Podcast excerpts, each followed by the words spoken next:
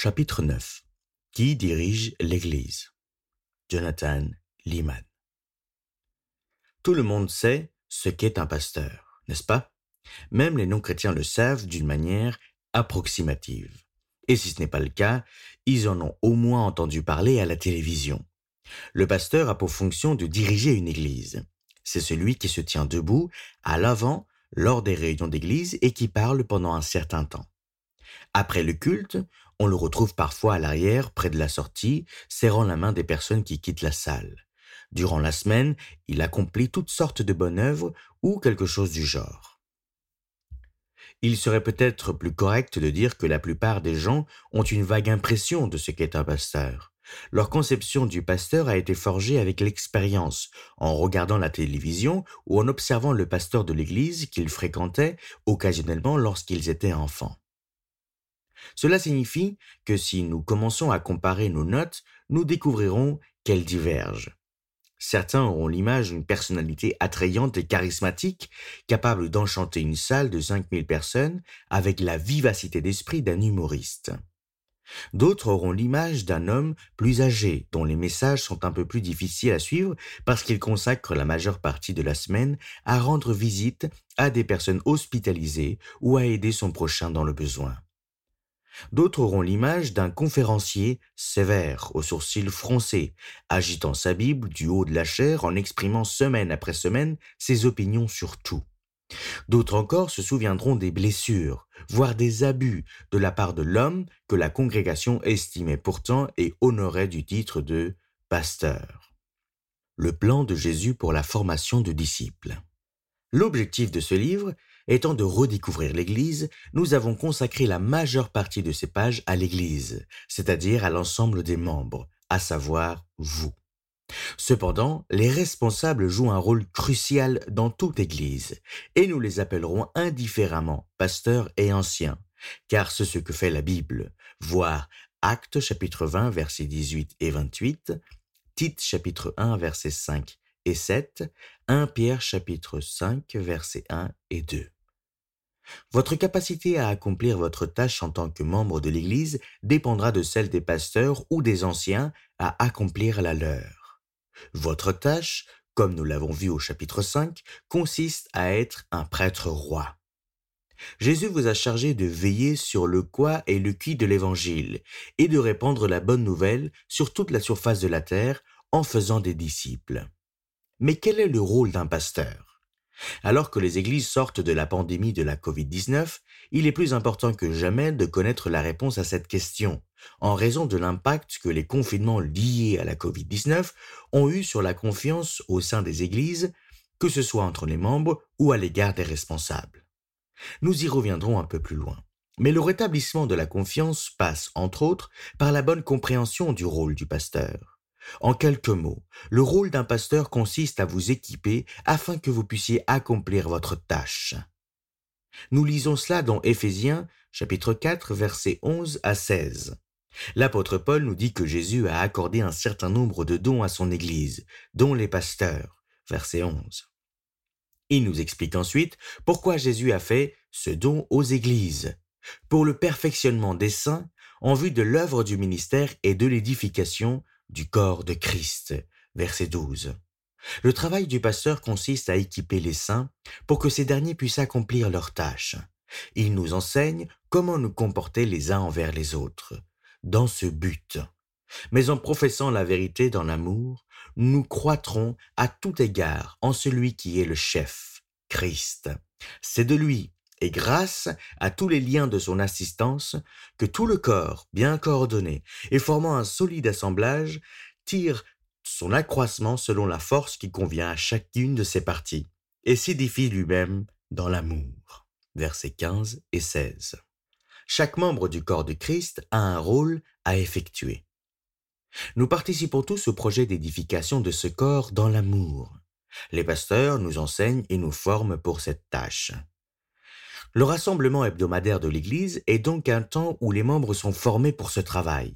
Il permet à ceux qui exercent la fonction de pasteur d'équiper les membres de sorte qu'ils connaissent l'Évangile, qu'ils vivent selon l'Évangile, qu'ils protègent le témoignage évangélique de l'Église et qu'ils répandent l'Évangile dans la vie des autres et de ceux qui sont dehors des murs de l'Église. Si Jésus charge les membres de se soutenir et de s'édifier mutuellement dans l'Évangile, alors il charge les pasteurs de les former pour cette tâche. Si les pasteurs ne font pas bien leur travail, il en sera de même pour les membres. Travail des anciens plus travail des membres égale plan de Jésus pour la formation de disciples. Lorsqu'on joint le travail du pasteur à celui des membres, qu'obtient-on? Le plan de Jésus pour la formation de disciples. Il ne s'agit pas d'un programme que l'on peut acheter dans une librairie chrétienne, d'une méthode intégrale contenant un manuel réservé à l'enseignant, ni d'un guide pour l'élève et des affiches à fixer sur le mur de la classe d'école du dimanche. On le trouve tout simplement dans Éphésiens chapitre 4. Équipé en enseignant. Le ministère qui consiste à équiper les membres de l'Église est centré sur l'enseignement et sur la vie du pasteur ou de l'ancien qui est responsable. Nous retrouvons ce principe dans l'instruction de Paul à Timothée. Veille sur toi-même et sur ton enseignement. Persévère dans ces choses, car en agissant ainsi, tu te sauveras toi-même et tu sauveras ceux qui t'écoutent. 1 Timothée, chapitre 4, verset 16.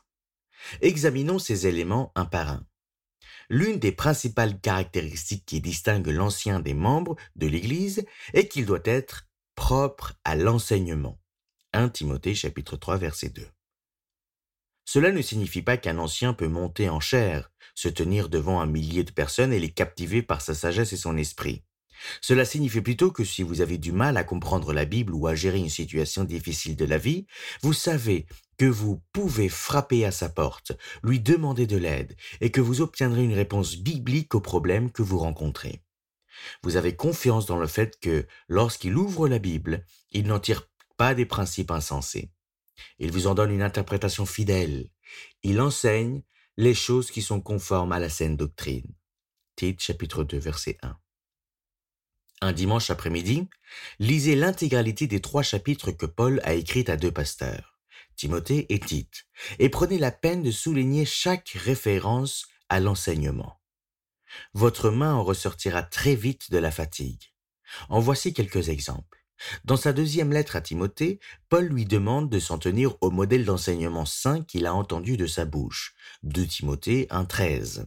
Ce qu'il a entendu de la part de Paul, il doit le confier à des hommes fidèles et capables de l'enseigner aussi à d'autres. Chapitre 2, verset 2. Il doit s'efforcer de dispenser droitement la parole de vérité. Verset 15. Il doit éviter les discours vains qui s'écartent de la vérité. Versets 16 et 18 et il doit enseigner et instruire comme Dieu veut qu'il enseigne, en sachant que la repentance conduit à la connaissance de la vérité. Versets 24 et 25. Paul conclut en ordonnant à Timothée de persévérer dans la prédication de la parole, en corrigeant, en réprimandant et en encourageant avec une grande patience. Chapitre 4, verset 2, Bible du Semeur. L'image que Paul dépeint à la fois à Timothée et à Tite est celle d'un travail lent, quotidien, répétitif et exigeant beaucoup de patience, qui consiste à amener des personnes à grandir dans la piété. Un ancien ne force pas, mais il enseigne, car un acte de piété qui est fait sous la contrainte est tout sauf de la piété. L'acte de piété est un choix délibéré découlant d'un cœur régénéré par la nouvelle alliance. Lorsque les anciens enseignent, l'Assemblée commence à servir et à accomplir de bonnes œuvres. Le passage d'Actes chapitre 16 dépeint une très belle image de ce modèle, lorsque Paul et ses compagnons se présentent pour la première fois à Philippe. Paul apporte son enseignement à un groupe de femmes dont une nommée Lydie. Le Seigneur lui ouvre le cœur pour qu'elle soit attentive à ce que disait Paul, verset 14. Il la baptise, puis elle déclare à Paul et à ses compagnons, si vous me jugez fidèle au Seigneur, entrez dans ma maison et demeurez-y. Luc, auteur du récit, conclut Et elle nous pressa par ses instances. Verset 15. Donc, Paul prêche, Lydie est sauvée et se met immédiatement au travail en faisant preuve d'hospitalité. Équipé en donnant l'exemple. L'enseignement n'est pas la seule tâche des anciens. Ils doivent également donner l'exemple aux troupeaux par leur façon de vivre. Pierre enseigne. Voici les exhortations que j'adresse aux anciens qui sont parmi vous. Paissez les troupeaux de Dieu qui est sous votre garde. 1 Pierre, chapitre 5, versets 1 et 2. Et comment doivent-ils paître le troupeau selon Pierre?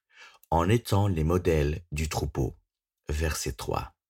Le travail d'un ancien consiste à appeler les membres à imiter son comportement. C'est ce que dit Paul aux Corinthiens. Je vous en conjure donc, soyez mes imitateurs. Pour cela, je vous ai envoyé Timothée, qui est mon enfant bien-aimé et fidèle dans le Seigneur. Il vous rappellera quelles sont mes voies en Christ, quelle est la manière dont j'enseigne partout, dans toutes les églises. 1 Corinthiens chapitre 4 versets 16 et 17. Les chrétiens sont parfois surpris lorsqu'ils recherchent dans la Bible la description du rôle d'un ancien, car ils constatent que les auteurs décrivent bien plus souvent son caractère que son rôle. 1 Timothée chapitre 3 verset 2 au 7. Tite chapitre 1 verset 6 au 9. Il est également intéressant de noter que ces descriptions du caractère d'un ancien font référence à des attributs qui devraient caractériser tout chrétien. Être sobre, modéré, réglé dans sa conduite, hospitalier, et ne pas être adonné au vin, ni violent, ni attaché à l'argent, mais être indulgent, pacifique, et ainsi de suite. Ces qualités ne devraient-elles pas caractériser tout chrétien? Les seules exceptions sont propres à l'enseignement, 1 Timothée chapitre 3 verset 2, et il ne faut pas qu'il soit un nouveau converti. Verset 6. On pourrait se demander pourquoi Paul n'exige pas des prérequis plus remarquables de la part des anciens, comme avoir fait ses preuves à la tête de grandes organisations, avoir fondé sept orphelinats, ou avoir été à l'origine d'un réveil ayant conduit à la conversion de centaines de personnes. La raison est directement liée au fait que l'ancien est un exemple. En plus d'être propre à l'enseignement, sa vie doit pouvoir être imitée par les autres chrétiens. Les anciens ne constituent pas une classe distincte de chrétiens, comme on distinguerait les aristocrates des gens du peuple, ou bien les prêtres médiévaux des laïcs.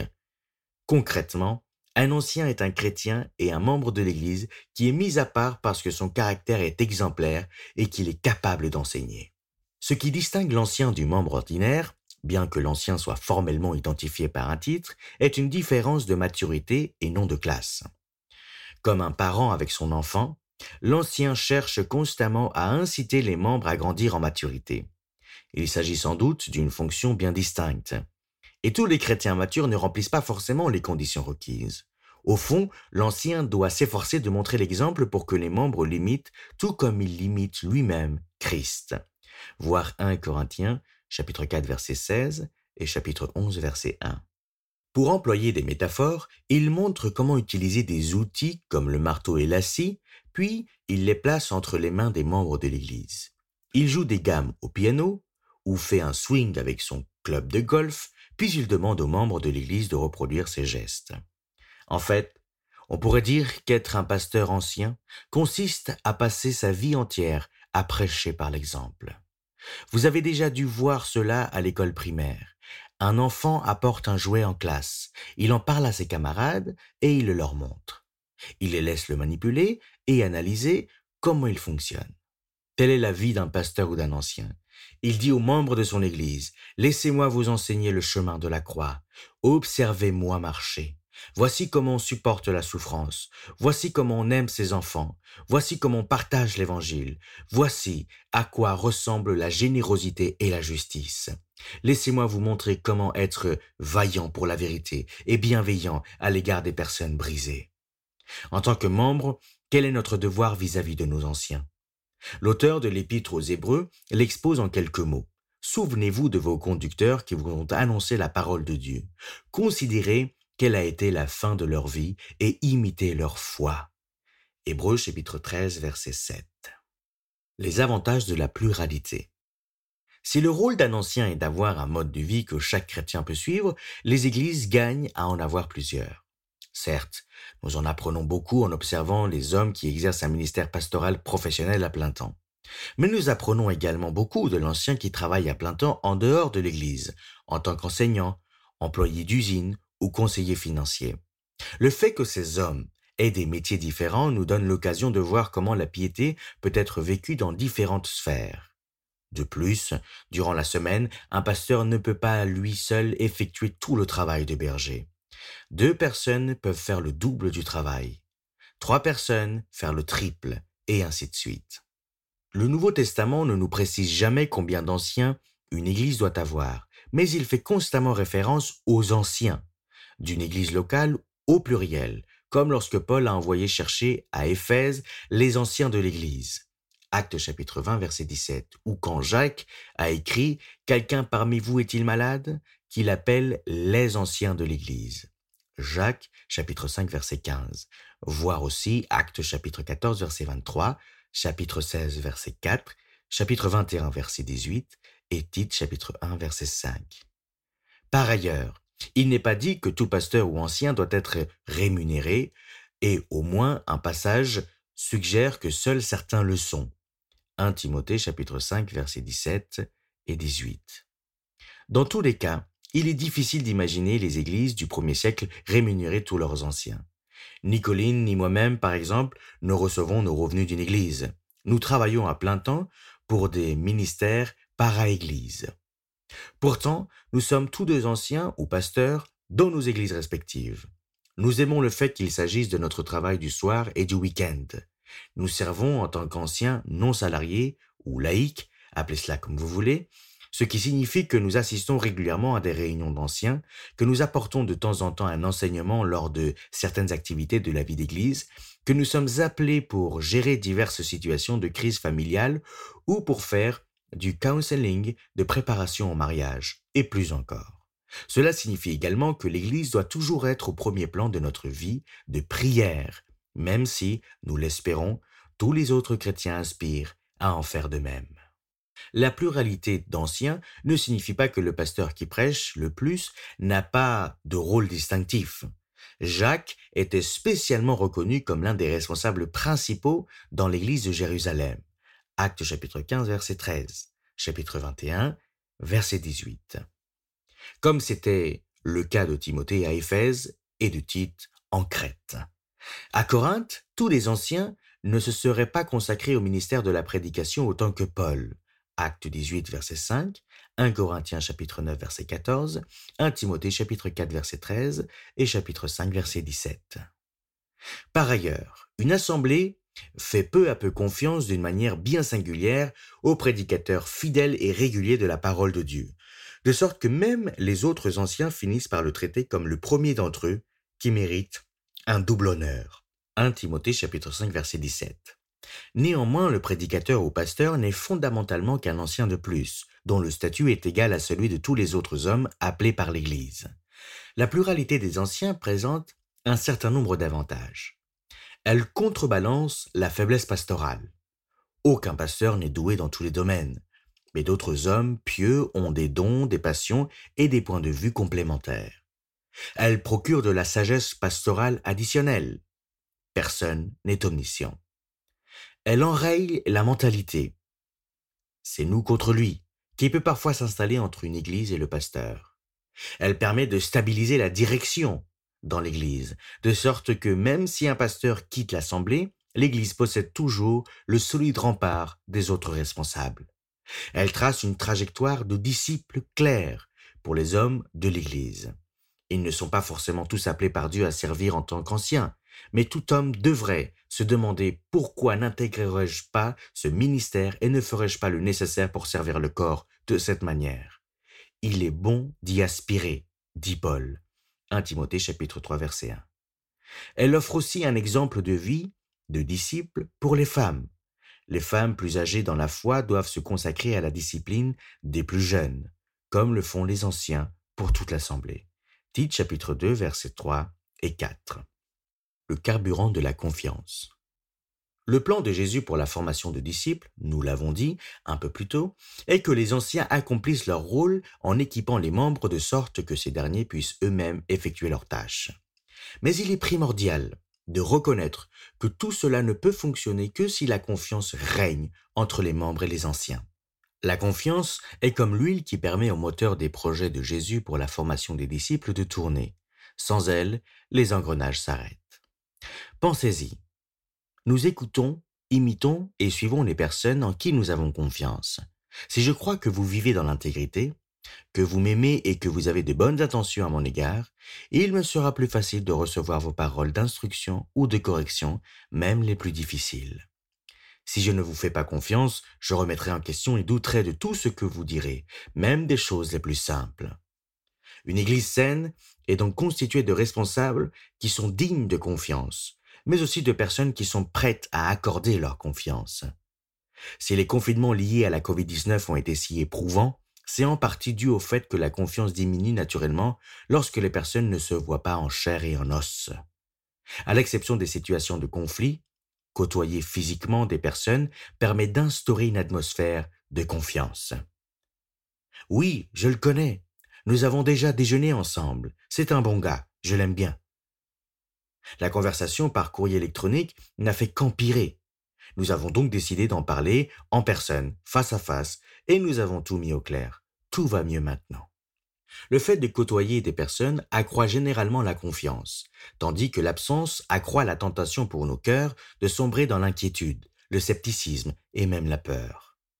Durant les confinements liés à la COVID-19, de nombreux pasteurs se sont rendus compte que les réserves de confiance de leur Église, qu'ils avaient mis des années à constituer, s'épuisaient à vue d'œil. Durant les premières semaines de confinement, au printemps 2020, la situation semblait stable dans les églises. Mais la pression est montée au fur et à mesure que les semaines devenaient des mois. Tout d'abord, de nombreux pays ont renforcé les restrictions qu'ils avaient imposées. Puis, au cours de l'été, des mouvements de protestation contre le racisme ont éclaté aux États-Unis. À l'automne, les élections présidentielles américaines ont attisé les tensions qui étaient déjà palpables. Enfin, tout l'hiver a été envahi par les questions relatives à l'investiture du nouveau président des États-Unis. Ces tensions politiques ont été exacerbées par le fait que les églises ne se réunissaient pas ou le faisaient qu'en comité réduit. Une église qui ne peut pas se réunir et dont les réserves de confiance sont faibles est comme une voiture dont le moteur est à court d'huile. Comme nous l'avons dit plus tôt, les engrenages commencent alors à grincer. Entre un membre et les anciens, et entre les membres, entre eux-mêmes, y compris par le biais des réseaux sociaux. À chaque étape, les pressions politiques qui menaçaient l'unité se renforçaient, tandis que les difficultés à se réunir tous ensemble rendaient la confiance entre les membres et envers le responsable encore plus difficile à préserver. Colline et moi-même avons parlé avec des dizaines de pasteurs qui ont été critiqués par des gens qui avaient des opinions différentes. Ils nous ont raconté que des membres, parfois même des responsables en place depuis longtemps, avaient quitté l'Église à cause de ce qu'ils avaient dit ou n'avaient pas dit. Nous n'aborderons pas les questions politiques dans ce livre, mais nous pouvons offrir rapidement quelques mots à tous ceux d'entre vous qui ont perdu confiance dans les responsables de leur Église, que ce soit pour des raisons politiques ou autres.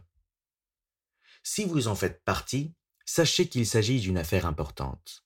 Votre principal moyen de grandir spirituellement est d'entendre la parole de Dieu. Cela signifie que si votre conjoint, vos enfants ou vous-même n'avez pas confiance dans les pasteurs, vous aurez du mal à entendre la parole de Dieu de leur part, semaine après semaine, ce qui vous nuira spirituellement au fil du temps. Il s'agit donc d'un problème à aborder et à résoudre dans la mesure du possible. Le problème vient peut-être de vous, vous devez au moins envisager cette possibilité, surtout si les personnes desquelles vous vous détournez font partie de vos amis et sont des responsables que vous connaissez et en qui vous avez confiance depuis des années. Priez pour cela et demandez à une personne de confiance de vous faire part de ses critiques. Peut-être que le problème vient d'un ou de plusieurs anciens, auquel cas vous devrez peut-être vous adresser directement à eux. Nous ne pouvons évidemment pas oser un diagnostic de votre situation spécifique ici. Mais nous pouvons dire que si tous vos efforts pour rétablir la confiance ont échoué, il serait peut-être préférable de partir et de trouver une église où vous ferez suffisamment confiance au pasteur pour les laisser remettre en question votre point de vue, si nécessaire. Ne cherchez pas simplement une église qui confirmera tout ce que vous savez déjà. Oui, les chrétiens doivent toujours travailler à la réconciliation. Mais dans certains cas, l'humilité exige que nous mettions les conflits les plus insolubles de côté pendant un certain temps et que nous demandions au Seigneur de les résoudre en son temps et à sa manière. Jusqu'à ce que ce moment arrive, il est crucial que votre capacité à entendre et à appliquer la parole de Dieu ne soit pas entravée par une confiance brisée. En tant que pasteur, je préférerais que quelqu'un quitte mon Église en raison d'un manque de confiance en moi, même si j'étais convaincu qu'il avait tort et que j'avais raison, afin qu'il puisse, avec le temps, grandir dans la piété ailleurs. Peut-être qu'entendre la parole de Dieu prêcher ailleurs lui permettra de grandir pour qu'un jour nous puissions nous réconcilier. Je dois moi-même également continuer de grandir. Le plus important, c'est que les gens soient encadrés par des responsables en qui ils ont confiance, et non qu'ils soient sous ma direction. La bonne nouvelle, c'est que toutes les églises qui prêchent l'Évangile jouent dans la même équipe, celle du royaume de Dieu. Qu'en est-il des diacres? En plus des pasteurs ou anciens et des membres, le Nouveau Testament reconnaît une autre fonction, celle des diacres. Les diacres ne représentent pas un deuxième corps décisionnel. Dieu donne aux diacres trois tâches précises. Repérer et répondre aux besoins concrets, protéger et promouvoir l'unité de l'Église, puis servir et soutenir le ministère des anciens. Pour résumer cela schématiquement, si les anciens disent Allons au point A, il n'est pas du ressort des diacres de dire non, allons au point B. En revanche, ils servent les anciens et toute l'Église en signalant Nous n'avons pas ce qu'il nous faut pour aller jusqu'au point A. Le récit d'acte 6 n'utilise jamais le mot diacre en tant que nom, mais il l'emploie comme verbe. Dans nos Bibles, on le traduit par servir, verset 2. Voici le contexte du passage. L'église de Jérusalem était divisée à cause de la présence de différentes ethnies, comme cela a souvent été le cas dans l'histoire du monde. Les veuves de langue grecque étaient négligées dans la distribution de nourriture, contrairement aux veuves de langue hébraïque. Les apôtres ont fait remarquer qu'il n'était pas convenable pour l'Église qu'ils diacrent les tables, tel que c'est dit littéralement en grec, chapitre 6, verset 2, alors qu'ils étaient appelés à se consacrer à la prédication de la parole et à la prière. C'est pourquoi ils ont chargé l'Église de trouver des personnes pieuses et compétentes dont le rôle serait de s'assurer que les veuves soient bien prises en charge. Le fait de s'occuper du bien-être physique des membres reflète la protection et le soin que Dieu assure à ses enfants. Cela leur apporte souvent des bénéfices sur le plan spirituel, en plus de constituer un témoignage pour ceux qui sont à l'extérieur de l'Église. Derrière le fait de prendre matériellement soin des membres se cache un deuxième aspect du travail du diacre. Lutter pour l'unité du corps. Dans le passage en prenant soin des veuves, les diacres ont contribué à rendre plus équitable la répartition de nourriture entre ces femmes. C'est important, car la négligence physique entraînait à ce moment-là une désunion spirituelle au sein du corps, voir Acte 6, verset 1. Les diacres ont été instaurés pour éviter les divisions au sein de l'Église. Leur travail consistait à agir comme des amortisseurs pour le corps. Enfin, les diacres ont été nommés pour soutenir le ministère des apôtres. En exerçant leur ministère auprès des veuves, les diacres soutenaient en fait les enseignants de la parole dans le ministère. En ce sens, les diacres étaient fondamentalement destinés à encourager et à soutenir le ministère des anciens. Et quel a été le résultat? La parole de Dieu se répandait de plus en plus. Le nombre des disciples augmentait beaucoup à Jérusalem. Acte chapitre 6, verset 7. Si chaque chrétien est appelé à servir et à œuvrer pour préserver l'unité de l'Église, pourquoi reconnaître officiellement la fonction de diacre? Parce qu'elle rappelle à l'Église combien ce ministère de service reflète le cœur de l'Évangile et de notre Seigneur Jésus-Christ. Le Fils de l'homme est venu non pour être servi, mais pour servir, a-t-il déclaré. Le mot servir, qu'il utilise dans ce passage, est celui que nous traduisons d'ailleurs par diacre. Marc chapitre 10 verset 45. Jésus est venu pour être diacre, de même que les anciens donnent l'exemple d'une vie selon la doctrine chrétienne, les diacres donnent l'exemple d'une vie de service. Gloire à Dieu pour le don des anciens et des diacres. Dans votre redécouverte de l'Église, nous espérons que ce mot don restera gravé dans votre esprit. Dieu vous aime et il vous a fait don des anciens et des diacres. Les considérez-vous comme un don? Remerciez-vous Dieu pour ce don qu'il vous a fait? Vous le pouvez. Ils effectuent leurs tâches pour votre bien et pour l'avancement de l'Évangile. Dieu leur a confié une lourde responsabilité. Ils veillent sur vos âmes dont ils devront rendre compte. Hébreux chapitre 13 verset 17. Nous pouvons leur faire confiance dans cette tâche et leur obéir, en gardant à l'esprit que le Dieu qui sait et voit toutes choses leur demandera des.